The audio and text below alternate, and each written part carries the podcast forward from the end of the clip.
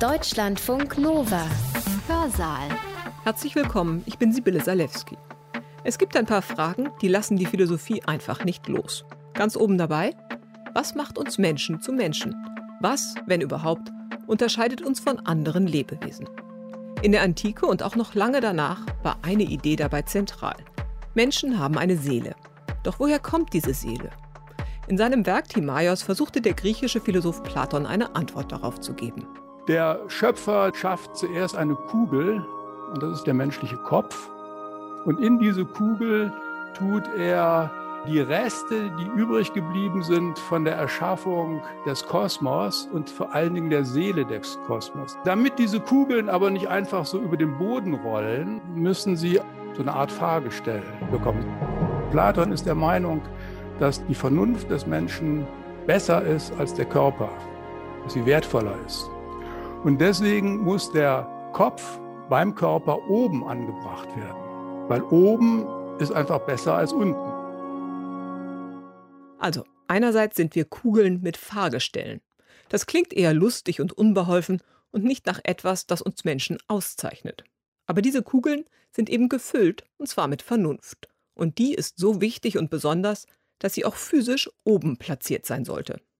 Wenn man das glaubt, dann wird etwas wichtig, das man sonst vielleicht als einen Zufall der Biologie abtun könnte, nämlich die Tatsache, dass wir auf zwei Beinen gehen, dass wir einen aufrechten Gang haben. Genau darum geht es heute bei uns im Hörsaal. Der Philosoph Kurt Bayertz erklärt in seinem Vortrag, was Philosophen von der Antike bis in die Gegenwart über den aufrechten Gang des Menschen zu sagen hatten. Im Laufe der Jahrhunderte haben sich die Interpretationen stark geändert und teilweise in ihr Gegenteil verkehrt.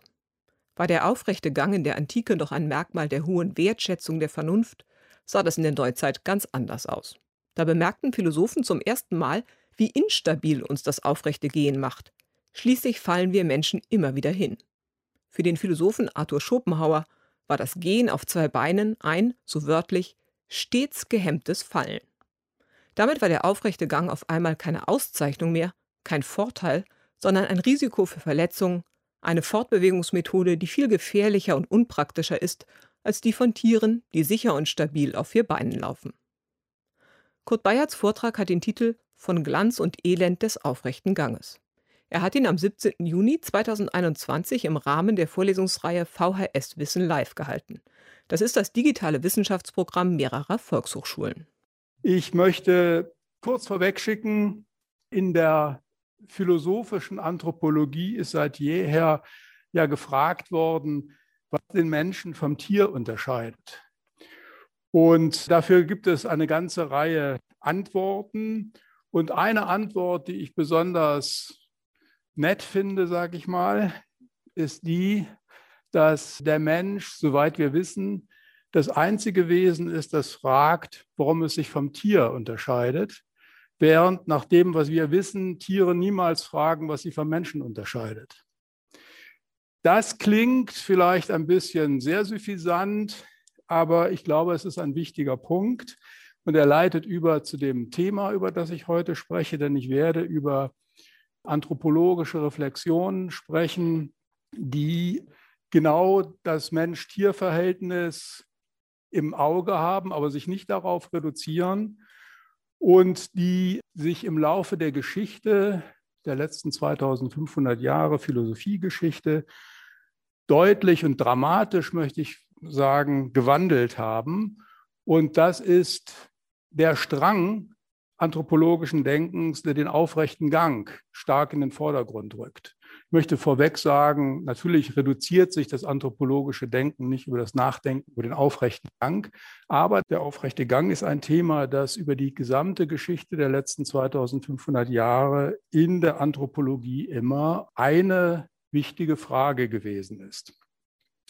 Ich werde also, wie gesagt, ein kurzes Resümee von 2500 Jahren Philosophiegeschichte geben eine kleine Reise durch diese lange Zeit und ich bitte die alle Experten um Entschuldigung dafür, dass ich natürlich nicht ins Detail gehen kann, sondern dass das immer eine gewisse Sicht von oben ist und dass viele Details weggelassen werden müssen.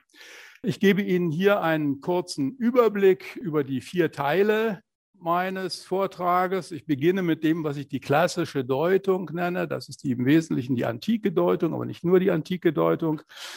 Im zweiten Teil werde ich dann über die Entzauberung dieser klassischen Deutung sprechen. Dann geht es weiter zu den Ambivalenzen der Moderne und im vierten Teil werde ich nochmal auf aktuelle Reflexionen auf den aufrechten Gang eingehen, sofern sie auch einen gewissen politischen Charakter haben. Also zunächst die klassische Deutung. Diese Deutung ist sehr alt. Sie findet sich bei Platon in seinem Dialog Timaios. Da geht es um die Erschaffung der Welt in diesem Dialog und um die Erschaffung des Menschen. Und das wird sozusagen in einem Durchgang geschildert. Und wenn wir uns auf die Erschaffung des Menschen konzentrieren, so geschieht das im Wesentlichen in zwei oder drei, je nachdem, ich kann nicht auf alle Details eingehen, Schritten. Der Schöpfer, den Platon postuliert, schafft nämlich zuerst eine Kugel, und das ist natürlich der menschliche Kopf. Und in diese Kugel tut er die Reste, die übrig geblieben sind von der Erschaffung des Kosmos und vor allen Dingen der Seele des Kosmos. Der Kosmos ist nämlich bei Platon ein Tier, ein Lebewesen und Lebewesen haben Seelen. Und bei der Erschaffung des Kosmos sind also Reste von dieser Weltseele übrig geblieben nach Platon. Und die füllt er jetzt in diese Kugeln, die die menschlichen Köpfe sind. Damit diese Kugeln aber nicht einfach so über den Boden rollen, sagt Platon, müssen sie so eine Art Fahrgestell bekommen. Das ist ein Wort, das da so ähnlich vorkommt. Also ein Körper, und das ist der zweite Schritt. Es geht dann noch weiter, aber das sind die Punkte, die uns hier an dieser Stelle nicht so interessieren müssen. Was folgt aus dieser ganz kurz resümierten Geschichte? Zunächst einmal folgt daraus, dass der Mensch im Wesentlichen nach Platon und für die klassische Deutung des aufrechten Ganges und des Menschen überhaupt ganz allgemein aus zwei Teilen besteht, nämlich aus der menschlichen Seele, und dem menschlichen Körper. Die Seele ist im Kopf und der, der Kopf bekommt ein Fahrgestell. Das heißt, der Mensch hat eine bestimmte körperliche Struktur, die aus im Wesentlichen Kopf und Körper besteht.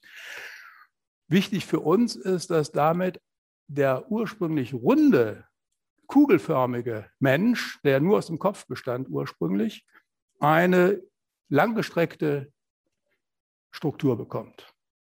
Der zweite Punkt, der wichtig ist daran, besteht darin, dass in dieser räumlichen Struktur auch eine Wertung steckt. Denn Platon ist der Meinung, dass die Vernunft des Menschen besser ist als der Körper, dass sie wertvoller ist.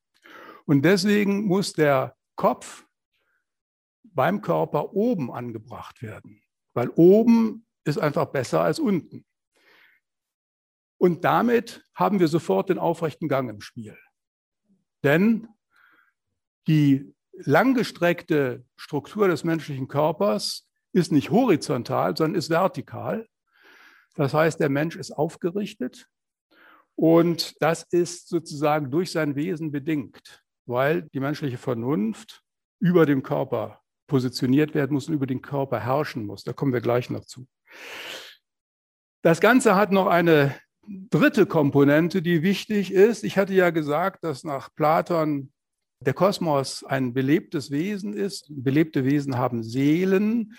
Und die Seele im Kosmos ist auch oben lokalisiert. Sie ist vor allen Dingen in den Himmelskörpern, in den Sternen und Planeten, wie wir heute sagen, positioniert, während die Erde rein materiell ist. Das heißt, wir haben im Kosmos auch dieselbe Oben-Unten-Struktur, die wir bei Menschen haben. Das Gute ist oben, das Schlechte oder Schlechtere zumindest ist unten. Und das heißt, in der Struktur des menschlichen Körpers widerspiegelt sich die Struktur des Kosmos. Der Mensch ist, wie es damals hieß, ein Mikrokosmos, ein kleiner Kosmos weil er unter anderem, nicht nur deswegen, aber weil er und insofern er durch seine aufrechte Körperstruktur die Struktur des Kosmos widerspiegelt. Das ist ganz kurz zusammengefasst das, was ich als die klassische Deutung des aufrechten Ganges bezeichne. Und die ist sehr schön zusammengefasst worden, etliche Jahrhunderte später von Cicero. Ich lese das vor. Denn während die Natur die übrigen Lebewesen zur Aufnahme von Nahrung niedergebeugt hatte, gab sie allein dem Menschen eine aufrechte Erhaltung und regte ihn zur Betrachtung des Himmels an, mit dem er ja gewissermaßen verwandt ist und wo er früher seine Wohnung hatte.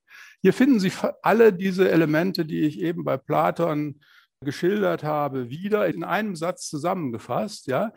Die übrigen Lebewesen haben eben nicht die senkrechte Struktur, die vertikale Struktur, sondern sind horizontal strukturiert. Ja, wenn Sie einen Hund betrachten, ist der Kopf auf der Höhe des Körpers, im Wesentlichen jedenfalls. Giraffen hat, hat Platon noch nicht gekannt und Cicero auch nicht.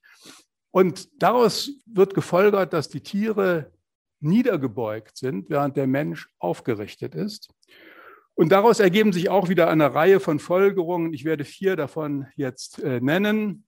Die erste ist, der aufrechte Gang ist ein charakteristisches Unterscheidungsmerkmal zwischen Mensch und Tier.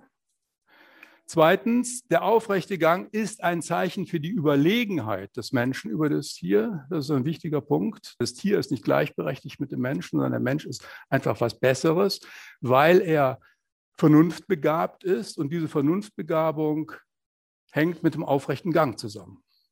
Drittens, diese Differenz und diese Überlegenheit des Menschen über das Tier ist im klassischen Verständnis nicht nur einfach eine Tatsache, sondern sie ist im Plan der Natur oder im Plan Gottes dann später in der christlichen Deutung angelegt. Es ist also nicht zufällig sondern das ist notwendig so, dass der Mensch aufrecht ist, weil er eben diese Eigenschaft hat, vernunftbegabt zu sein. Und der vierte Punkt, auf den ich jetzt leider nicht näher eingehen kann, auf den ich aber gleich nochmal zurückkomme, der aufrechte Gang hat eine normative Dimension. Er zeichnet dem Menschen vor, wie er leben soll. Denn darin, dass der Kopf oben ist, die Vernunft dem Körper, der Materie überlegen ist, darin liegt auch die Aufforderung an den Menschen, die Norm an den Menschen, dass er in erster Linie seiner Vernunft folgen soll und nicht seinen körperlichen Begierden. Ja, das ist das Merkmal der Tiere, die niedergebeugt sind zum Fressen. Ja, das ist das Bild, das dahinter steht. Die Tiere sind niedergebeugt zum Fressen. Der Mensch ist aufgerichtet, um zum Himmel zu schauen, die Sterne zu betrachten oder später im christlichen Verständnis den Blick zu Gott zu erheben. Ja, das ist eine Aufforderung für eine bestimmte Lebensweise, nämlich einer vernünftigen, vernunftgeleiteten Lebensweise. Das klingt alles ein bisschen, ich sage mal vorsichtig, abgehoben aus heutiger Sicht. Man sollte zwei Dinge dabei nicht vergessen. Erstens, diese klassische Deutung ist nicht von irgendwelchen verrückten Außenseitern in die Welt gesetzt worden, sondern ist von den besten Köpfen der damaligen Zeit formuliert worden. Und zweitens, sie ist über 2000 Jahre hinweg mehr oder weniger gültig gewesen, mit bestimmten Änderungen, aber nicht Änderungen im, im Kern der Sache. Über die ganze Antike, durch die ganze Antike hindurch und durch das ganze christliche Jahrtausend hindurch, oder ist ja sogar mehr als ein Jahrtausend gewesen, ist diese klassische Deutung mehr oder weniger die Grunddeutung gewesen, die anthropologische Grundkonzept, soweit der aufrechte Gang angesprochen wurde. Während wir, wir dürfen das auch nicht vergessen, ich werde jetzt im nächsten zweiten Teil des Vortrages schildern, wie diese klassische Deutung unter Druck gerät. Aber das geschieht eben erst seit 400, 500 Jahren. Und das ist eine kurze Periode, die ist ein Viertel der Zeit, die diese klassische Deutung gültig war. Also historisch gesehen eine neue Errungenschaft, was jetzt kommt. Und damit bin ich beim zweiten Teil des Vortrages. Es geht um die Entzauberung dieses klassischen Verständnisses. Man kann die gesamte Moderne, also die letzten 400, 500 Jahre, als einen Prozess auffassen, der eine große Absetzbewegung von dieser klassischen Bedeutung beinhaltete. Dieser Prozess ist nach meiner Überzeugung bis heute noch nicht abgeschlossen. Wir sind da, ich will nicht sagen mittendrin, aber wir sind noch lange nicht am Ende damit. Ich habe auf diese langen Perioden eben hingewiesen. Wir befinden uns noch nicht am Ende dieses Prozesses, aber er ist schon ziemlich weit fortgeschritten, wie ich zumindest anzudeuten versuchen werde. Ausgangspunkt dabei sollte folgende Diagnose sein, auf die ich nicht weiter eingehen kann, die ich hier nur ganz kurz erwähnen kann. Hintergrund der gesamten modernen Deutung ist, dass die metaphysischen Voraussetzungen, die in diese klassische Deutung eingehen und die ich nur bestenfalls angedeutet habe, dass die einer Erosion unterliegen in der Neuzeit. Das ist vor allem in erster Linie die Idee einer durchgängigen, harmonischen und notwendigen Ordnung der Welt. Das ist ja der Hintergrund der klassischen Deutung. Es gibt gewissermaßen eine Weltvernunft, die den Kosmos eingerichtet hat, oder es gibt einen Schöpfergott, der sich das alles gut ausgedacht hat, wie die Welt sein muss. Und von daher ist die Ordnung, die wir in der Welt vorfinden, eine notwendige Ordnung. Und an die Stelle dieser These tritt in der Neuzeit die Idee der Kontingenz. Das heißt, der Kontingenz bedeutet, dass alles, was so ist, wie es jetzt ist, auch anders sein könnte. Das ist eine Idee, die hätte Platon oder Augustinus oder Thomas von Aquin niemals akzeptieren können. Natürlich können einzelne Dinge anders sein, als sie sind. Ja, man kann links um den Baum rumgehen und rechts um den Baum rumgehen, wenn man spazieren geht. Aber dass die Grundstrukturen der Welt auch anders sein könnten, das ist etwas, was die niemals hätten akzeptieren können. Das ist aber die Überzeugung, die sich in der Neuzeit mehr oder weniger durchsetzt. Das ist eine allgemeine metaphysische Überzeugung, die zunächst einmal gar nichts mit Anthropologie zu tun hat, die aber sofort eine anthropologische Bedeutung dann gewinnt, wenn wir uns klar machen, wenn es keine Ordnung der Welt gibt, keine notwendige und harmonische Ordnung der Welt gibt, dann kann der Mensch auch kein Teil dieser Ordnung sein. Das heißt, auch der Mensch ist kontingent. Und zwar kontingent in zweierlei Hinsicht. Er ist erstens kontingent in seiner Existenz. Das heißt, wir können uns eine Welt vorstellen, in der es gar keine Menschen gibt. Und wir wissen heute ja, dass es auf dieser Welt, soweit wir sie kennen, über Hunderttausende von Jahren keine Menschen gegeben hat. Und zweitens, es ist nicht nur so, dass es eine Welt ohne Menschen geben könnte. Die Menschen, die es in der Welt gibt, könnten auch ganz anders sein. Das ist ja eine der Ideen, die der Evolutionstheorie zugrunde liegen. Wenn die Verhältnisse in der Welt anders gewesen wären, dann hätten wir uns anders entwickelt. Und möglicherweise hätten wir uns dann auch so entwickelt, dass wir nicht aufrecht gehen. Das heißt, auch der aufrechte Gang ist vor diesem Hintergrund natürlich ein kontingentes Merkmal. Er ist so, wie er ist. Wir haben ihn, aber er könnte oder wir könnten auch anders sein. Das ist sozusagen der Hintergrund, den wir im Auge behalten müssen für das, was jetzt folgt. Man kann jetzt fragen, wie ist es denn dazu gekommen, dass diese klassische Deutung mit diesem metaphysischen Hintergrund in der Neuzeit ja unter Druck geraten ist, sage ich mal ganz vorsichtig. Naja, es gibt viele Gründe dafür. Ich will hier nur zwei Dinge nennen, weil sie für unser Thema unmittelbar relevant sind. Das Wichtigste ist, dass sich das empirische Wissen über die Welt einfach in der Neuzeit explosionsartig erweitert hat. Denken Sie nur an die Entdeckung der Welt, die Entdeckung von fernen Kontinenten, Amerika, aber auch Asien, Afrika. Denken Sie an die merkwürdigen Tiere, die es da gibt, die in der Antike alle unbekannt waren, im Mittelalter auch unbekannt waren. Das ist der eine Punkt, also die Erweiterung des geografischen Horizonts und all der Kenntnisse, die wir dadurch, auch der Kenntnisse übrigens, dass Menschen ganz anders sein können, als wir sie kennen, nicht dass sie nicht aufrecht sind, aber dass sie andere Hautfarbe haben, andere Gewohnheiten haben, andere Sprachen sprechen und so weiter und so weiter. Vieles davon war auch in der Antike bekannt, aber nicht alles. Und der andere Punkt, der den Horizont der Erkenntnis erweiterte, ist natürlich die empirische Wissenschaft, die in der Neuzeit auch einen gewaltigen Fortschritt erlebt und die viele neue Horizonte uns entdeckt hat, aufgedeckt hat. Und das hat für den aufrechten Gang unmittelbar Konsequenzen gehabt, wie ich jetzt zeigen möchte, andeuten möchte zumindest. Ich möchte drei Punkte nennen. Der erste Punkt, der zu nennen ist, ist, dass die These, dass der aufrechte Gang ein Alleinstellungsmerkmal des Menschen ist, die gerät unter Druck in der Neuzeit und zwar durch zwei Entwicklungen. Das eine ist, dass man jetzt plötzlich, man muss sagen plötzlich, historisch gesehen, ein Auge dafür entwickelt, dass nicht alle Menschen aufrecht gehen. Ein wichtiger Punkt, der in der Neuzeit, vor allem im 18. Jahrhundert, in den Blick gerät, sind die sogenannten wilden Kinder. Das sind Kinder, die nicht in menschlicher Gesellschaft aufwachsen, sondern unter Tieren im Wald. Da gibt es insgesamt, soweit ich weiß, ungefähr 20, 25 bekannte Fälle, die im 18. Jahrhundert alle sorgfältig gesammelt wurden. Und diese wilden Kinder, so hießen die damals, wilde Kinder, gingen zum Teil jedenfalls nicht aufrecht, weil sie das natürlich keine Chance hatten, unter Tieren zu lernen. Einige gingen aufrecht, aber andere eben nicht.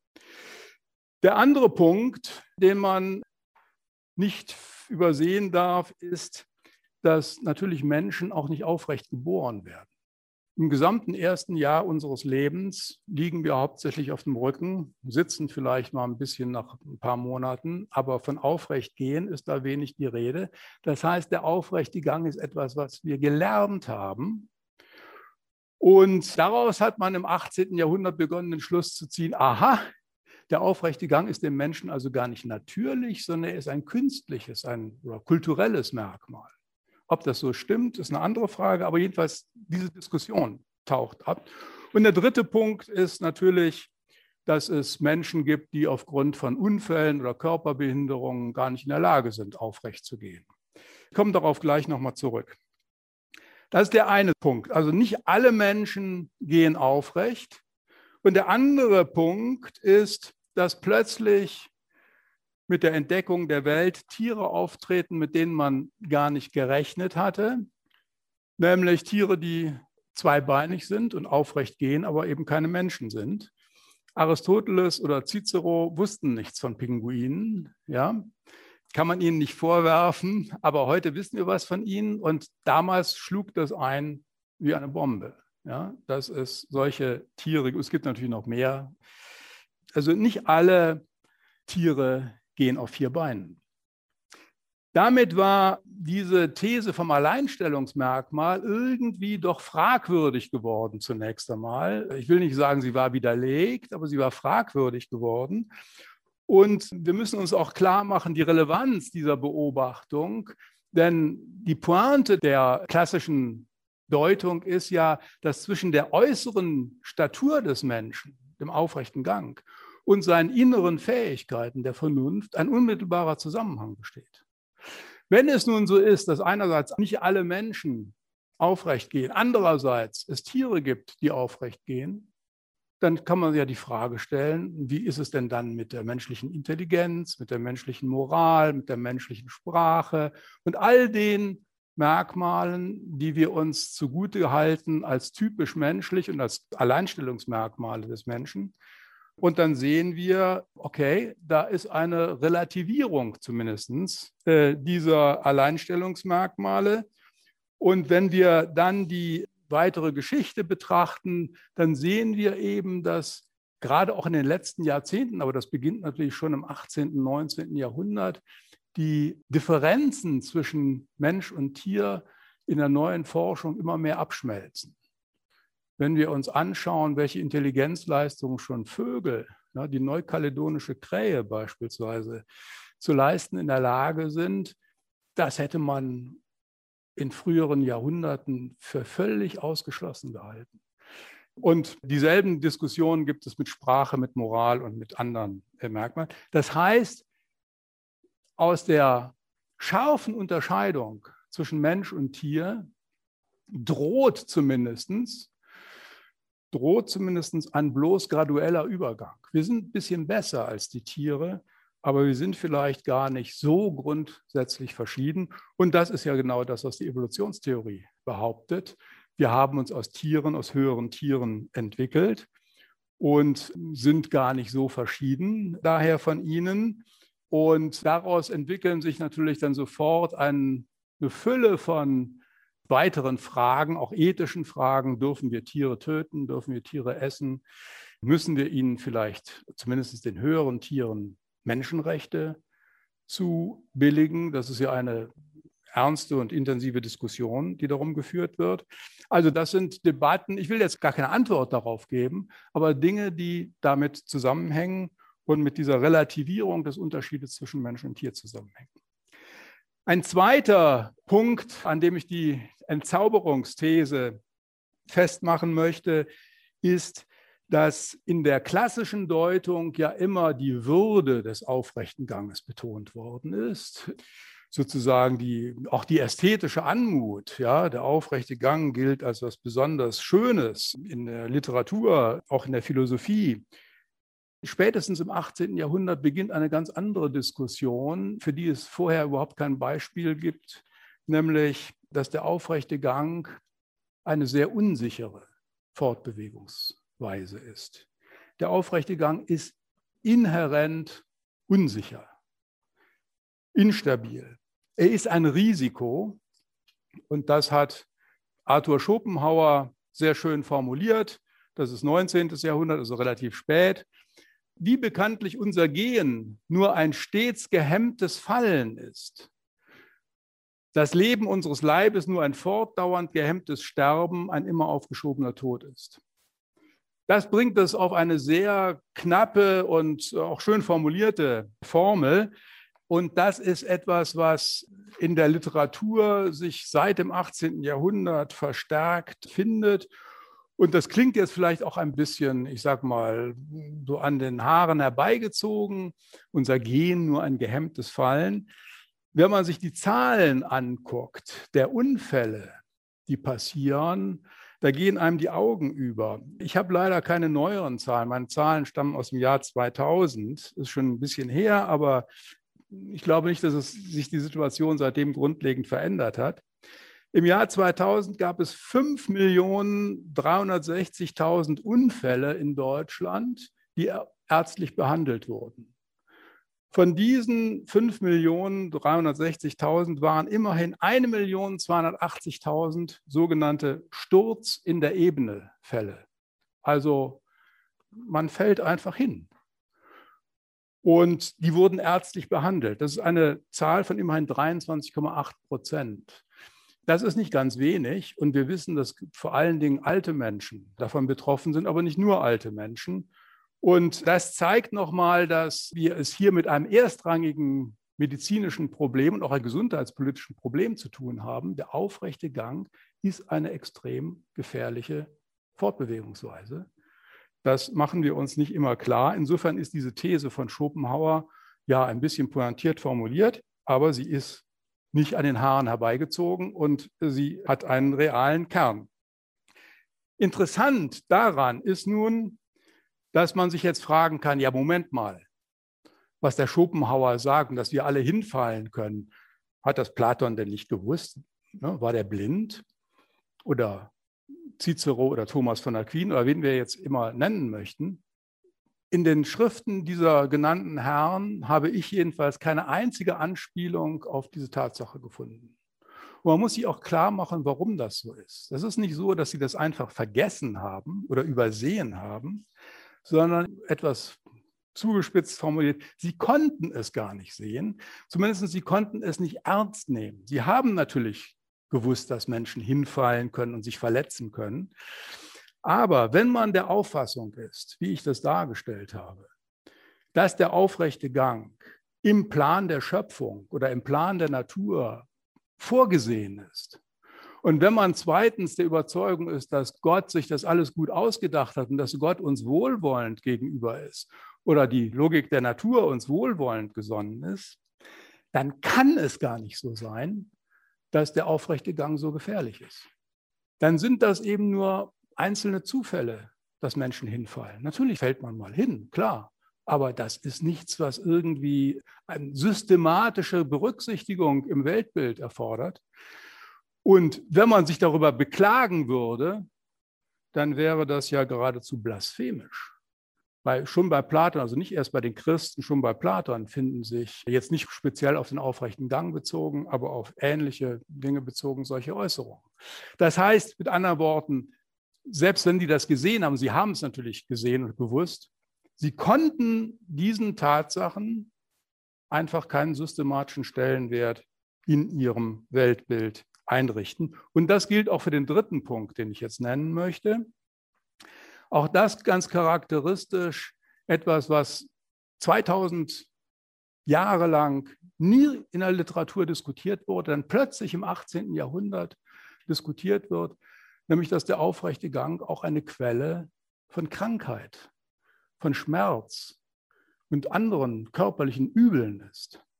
Es gibt eine sehr schöne, auch auf Deutsch übersetzte Rede von einem italienischen Arzt, Pietro Moscati, der ein kleines Büchlein geschrieben hat, in dem er seitenweise Krankheiten aufzählt, die seiner Meinung, das war der Stand der Forschung Ende des 18. Jahrhunderts, welche Krankheiten alle durch den aufrechten Gang verursacht werden.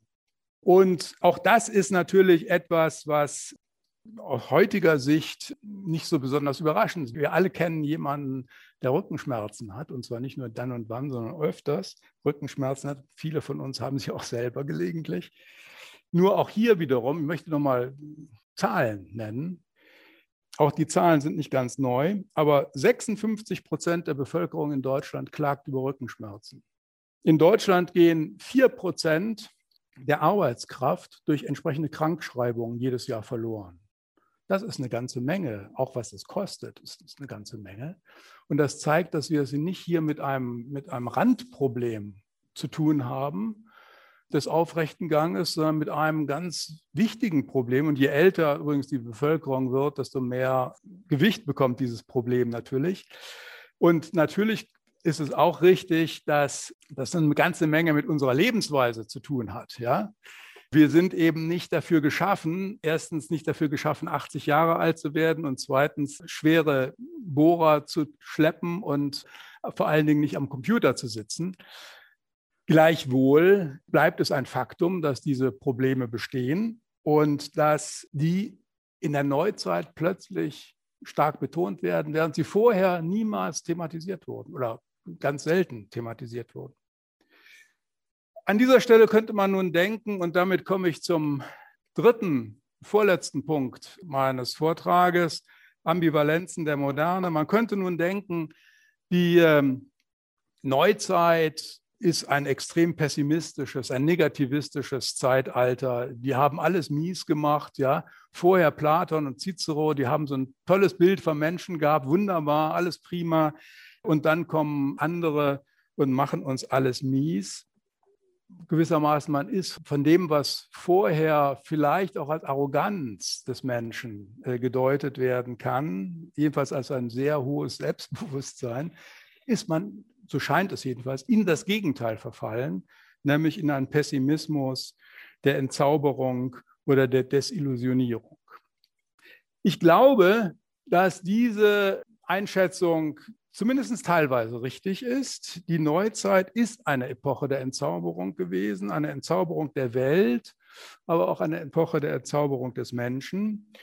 Und die Wissenschaft hat uns in vielen Punkten dem Tier näher gebracht. Das kann man begrüßen, das kann man kritisieren. Das will ich, ich stelle das hier nur dar.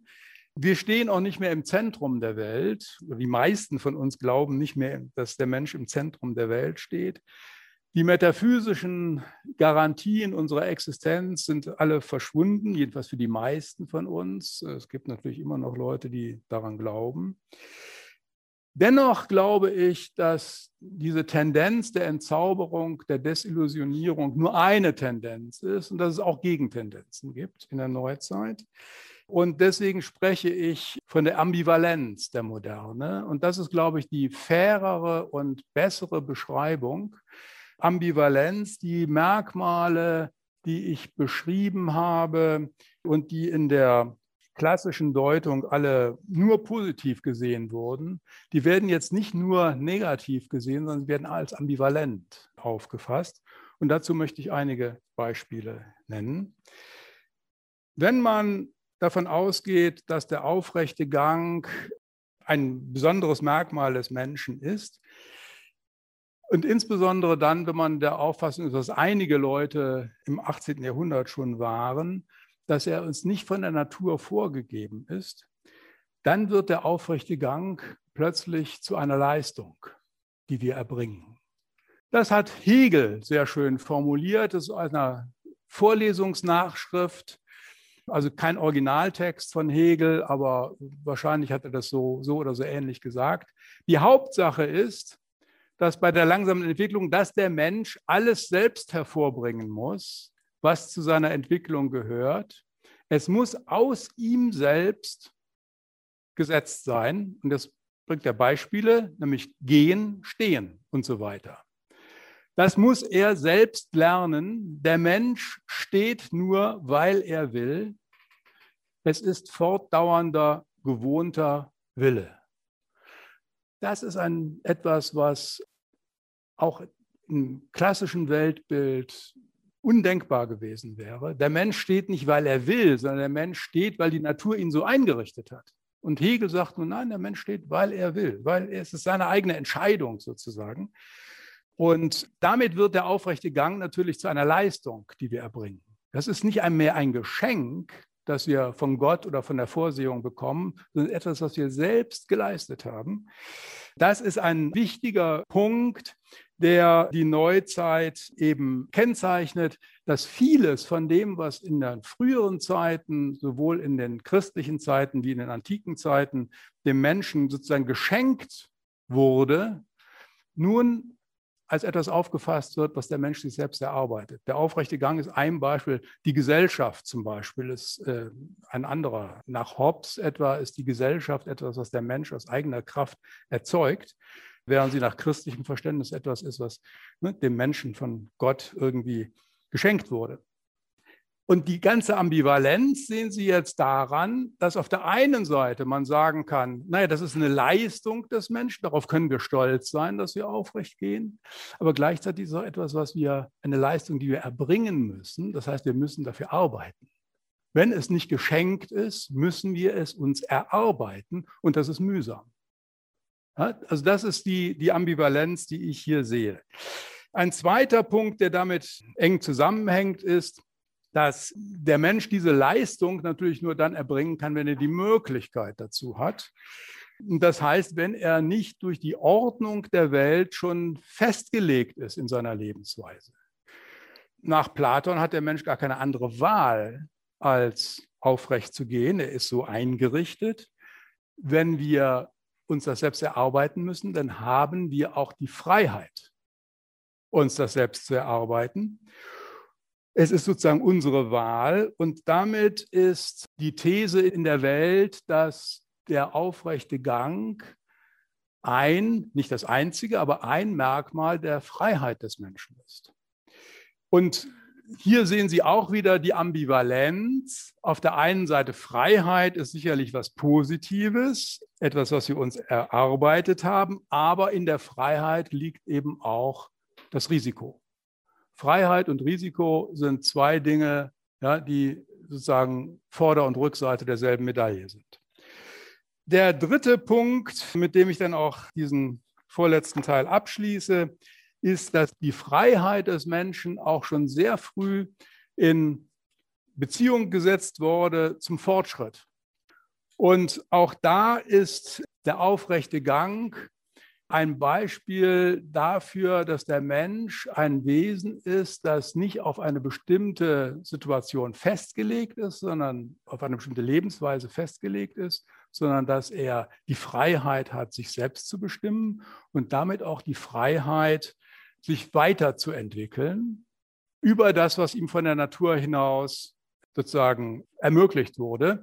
Und da gibt es ein, eine schöne Strophe in einem Gedicht von Heinrich Heine, die das zum Ausdruck bringt. Beine hat uns zwei gegeben, Gott der Herr, um fortzustreben, wollte nicht, dass an der Scholle unsere Menschheit kleben solle. Um ein Stillstandsknecht zu sein, genügte uns ein einziges Bein. Das ist natürlich ja, typisch Heine, ironisch. Das ist nicht ganz ernst zu nehmen, aber es ist doch ein bisschen ernst zu nehmen, wenn wir, und damit komme ich über zum vierten und letzten Punkt, wenn wir das Politikverständnis der Neuzeit betrachten, dann stellen wir fest, dass das neuzeitliche Verständnis von Politik sehr stark ist eins, das von Bewegungsbegriffen geprägt ist. Politik ist immer Bewegung, Politik ist nach vorne gerichtet, in die Zukunft gerichtet, das heißt auf Fortschritt gerichtet. Und damit bin ich beim letzten Punkt, bei der politischen Metaphorik des aufrechten Ganges. Ich möchte jetzt abschließend über diese politische Metaphorik auch deshalb sprechen, weil ich ja am Anfang gesagt hatte, in der klassischen Deutung des aufrechten Ganges ist eine normative Komponente enthalten, nämlich eine Komponente, die im aufrechten Gang einen Hinweis darauf sieht, wie wir leben sollen. Und das findet sich eben in der Neuzeit wieder in etwas anderer Form und bezeichnenderweise auf das politische Feld übertragen. Und ich möchte dazu einige wenige Beispiele hier nur vortragen. Das erste Beispiel stammt von Immanuel Kant der in seiner Metaphysik der Sitten die Pflichten des Menschen gegenüber sich selbst festlegt und in diesem Zusammenhang auch auf Verhaltensweisen zu sprechen kommt, die er als Kriecherei, wörtlich Kriecherei charakterisiert. Und Sie sehen schon daran den Gegensatz zur aufrechten Haltung. Ja, der Kriecher ist eben jemand, der nicht aufrecht, der nicht das Rückgrat hat. Und genau das beschreibt Kant das Hinknien oder Niederwerfen zur Erde, selbst um der Verehrung himmlischer Gegenstände sich dadurch zu versinnlichen, ist der Menschenwürde zuwider. Das Bücken und Schmiegen vor einem Menschen scheint in jedem Fall eines Menschen unwürdig zu sein. Also das heißt, nach Kant ist das Knien selbst in der Kirche ein Verstoß gegen die Menschenwürde. Und Sie sehen, dass wenn man den aufrechten Gang in dieser Weise deutet, er ziemlich radikale politische Konsequenzen hat. Politisch jetzt im weitesten Sinne, ich meine jetzt nicht Parteipolitik, ja, sondern Politik in einem sehr weiten Sinne, die Gestaltung des menschlichen Zusammenlebens betreffend. Und das ist eine Tendenz, ich habe jetzt hier nur Kant im 18. Jahrhundert zitiert, das wir im 19. Jahrhundert finden, im 20. Jahrhundert. Und aus dem 20. Jahrhundert möchte ich noch, damit komme ich dann auch langsam zum Schluss, noch einen anderen Autor nennen, der den aufrechten Gang auch sehr stark betont. Und das ist Ernst Bloch. Bloch sagt, aufrechter Gang, er zeichnet vor den Tieren aus, aber man hat ihn noch nicht. Er ist nur erst als Wunsch da, als der Wunsch, ohne Ausbeutung und Herren zu leben. Es gibt noch andere schöne Zitate von Ernst Bloch. Zum Beispiel sagt er am Schluss von Das Prinzip Hoffnung, auf tausend Kriege kommen nur zehn Revolutionen. So schwer ist der aufrechte Gang. Darin liegt natürlich eine utopische Komponente, die man hier in dieser Formulierung hat. Der aufrechte Gang und man hat ihn noch nicht. Der aufrechte Gang ist etwas, was wir natürlich physiologisch, anatomisch haben, aber wir haben ihn noch nicht politisch. Das ist ja der Punkt von Bloch. Und diese politische Bedeutung des aufrechten Ganges, das Rückgrat haben, das für die eigenen Interessen einstehen, das ist etwas, was wir erst noch lernen müssen nach Bloch. Was diese Deutung, diese politische Deutung des aufrechten Ganges von der klassischen unterscheidet, ist natürlich das Bloch, das natürlich jetzt nicht hier wörtlich gemeint hat, sondern das ist eine symbolische Bedeutung. Und das ist, glaube ich, ein wichtiger Unterschied, den wir nicht aus dem Auge verlieren dürfen. Bei Platon und bei anderen, Thomas von Aquin, Cicero habe ich zitiert, ist das alles metaphysisch ernst genommen. Bei Bloch ist es ein symbolischer Aufruf. Der aufrechte Gang ist ein Symbol dafür, wie der Mensch sein könnte, wie er sein sollte, aber wie er nicht ist. Und damit möchte ich schließen und bedanke mich für die Aufmerksamkeit. Das war der Philosoph Kurt Bayerz über Glanz und Elend des aufrechten Ganges. Er hat seinen Vortrag am 17. Juni 2021 gehalten im Rahmen der Vorlesungsreihe VHS Wissen Live. Das ist das digitale Wissenschaftsprogramm eines Zusammenschlusses mehrerer Volkshochschulen. Deutschlandfunk Nova. Hörsaal. Samstag und Sonntag um 18 Uhr. Mehr auf deutschlandfunknova.de.